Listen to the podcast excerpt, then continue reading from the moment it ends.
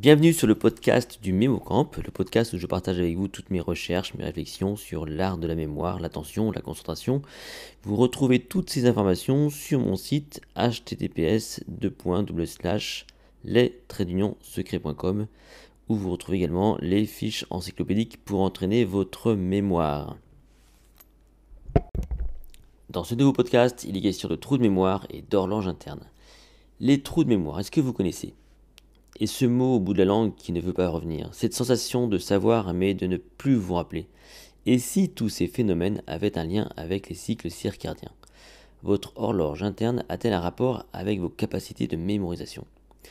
Il y a deux façons de ne pas savoir. Soit vous ne savez pas parce que vous n'avez pas bien appris, soit parce que vous ne vous souvenez pas comment retrouver l'information. Par exemple, vous rencontrez une personne et vous lui donnez son prénom, mais vous ne faites pas l'effort d'encoder convenablement cette information. Résultat, l'oubli est rapide et parfois définitif. Vous ne savez pas parce que vous n'avez pas engagé les processus d'apprentissage pour retrouver l'information plus tard. Autre exemple, vous avez appris une leçon, une information et quelques jours plus tard, vous ne savez plus. Vous savez que vous savez, mais vous ne savez plus retrouver l'information.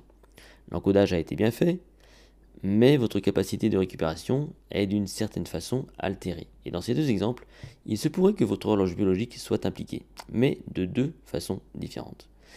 Alors, existe-t-il un moment pour les trous de mémoire? Il y a donc une étude euh, à propos du rythme circadien. Et tout démarre avec une étude japonaise dirigée par Satoshi Kida de l'université de Tokyo autour du rythme circadien, ce qu'on appelle l'horloge biologique. Ce sont des cycles de 24 heures qui permettent notamment de synchroniser les cycles de lumière avec les cycles du sommeil. Quand il fait jour, on a tendance à rester réveillé, et quand il fait nuit, on est enclin au sommeil. Dans une expérience, on donne quelques minutes à un groupe de souris pour trouver un objet et en prendre connaissance. Puis, dans un second temps, on réintroduit l'objet dans l'environnement de ces mêmes souris. Si elles le reconnaissent, elles ne s'y attardent pas. Si elles ne le reconnaissent pas, elles le redécouvrent. C'est de cette façon que les chercheurs mesurent la qualité du rappel et donc de la mémorisation. Or, pour une partie de ces souris, certaines avaient été manipulées pour désactiver le gène appelé BMAL1, c'est un peu compliqué, qui fluctue dans la journée. Son taux est faible avant le réveil et, euh, élevé avant de se coucher. Les, souris, déficientes en BMAL1 ont montré des difficultés supplémentaires à reconnaître l'objet 24 heures plus tard. Alors vous le savez, une des zones fondamentales de la mémoire, c'est l'hippocampe. Les scientifiques ont donc tracé l'activité de BMAL1 et ont découvert qu'elle agissait justement dans la région de l'hippocampe. Ils ont conclu qu'il existait une horloge biologique interne à l'hippocampe responsable de la qualité de la récupération des souvenirs. La mémoire est influencée par les rythmes biologiques. Alors qu'est-ce que ça signifie? Si vous n'êtes pas totalement réveillé et donc que vous êtes déficient en BMAL1, il y a de grandes chances pour que vous ayez du mal à encoder l'information, vous ne pouvez donc pas bien apprendre et à terme ne pas savoir, ou que vous ayez du mal à retrouver l'information et donc avoir cette désagréable sensation de ne plus savoir. Vous l'avez déjà vécu, après le repas, vous avez tendance à piquer du nez, et bien souvent vous accusez le déjeuner d'être à l'origine de cet état. Et la vérité, c'est que biologiquement parlant, il y a des moments où les rythmes de fatigue et somnolence sont à leur maximum. La nuit, évidemment, est vers 14 heures.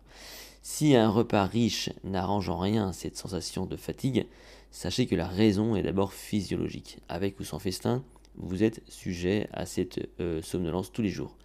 En revanche, nous sommes plutôt en éveil le soir, vers 18h, et bien évidemment le matin.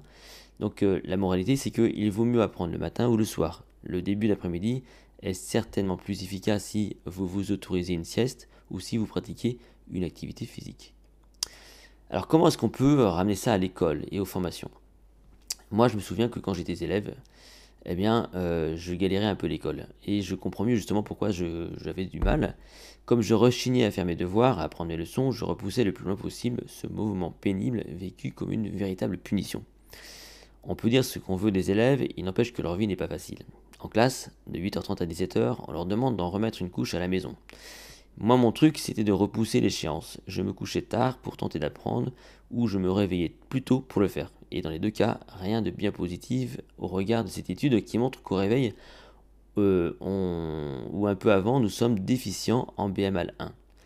Et le soir, eh bien, pensez-vous qu'on puisse faire un effort cognitif quand le sommeil pointe son nez? Relire, pourquoi pas, mais dans le but de consolider. Apprendre, J'ai donc longtemps eu le sentiment d'avoir une mémoire de poisson rouge parce qu'apprendre le soir c'est compliqué. Donc j'étais prêt le jour J, mais après, hop, tout partait. Donc j'oubliais tout et il fallait tout recommencer. Euh, par rapport à tout ça, j'ai appris des choses en tant que formateur. Je passe mon temps aujourd'hui à informer, à former, à faire passer des messages. Les formats sont différents. Il y a les conférences qui durent environ une heure et demie, les journées de formation qui s'étalent sur une journée, les séminaires qui sont sur deux jours ou plus, et les ateliers sur les demi-journées. Toujours est-il que si vous êtes aussi formateur, formatrice, vous avez forcément ce même problème. Comment conserver l'attention et l'énergie d'un groupe?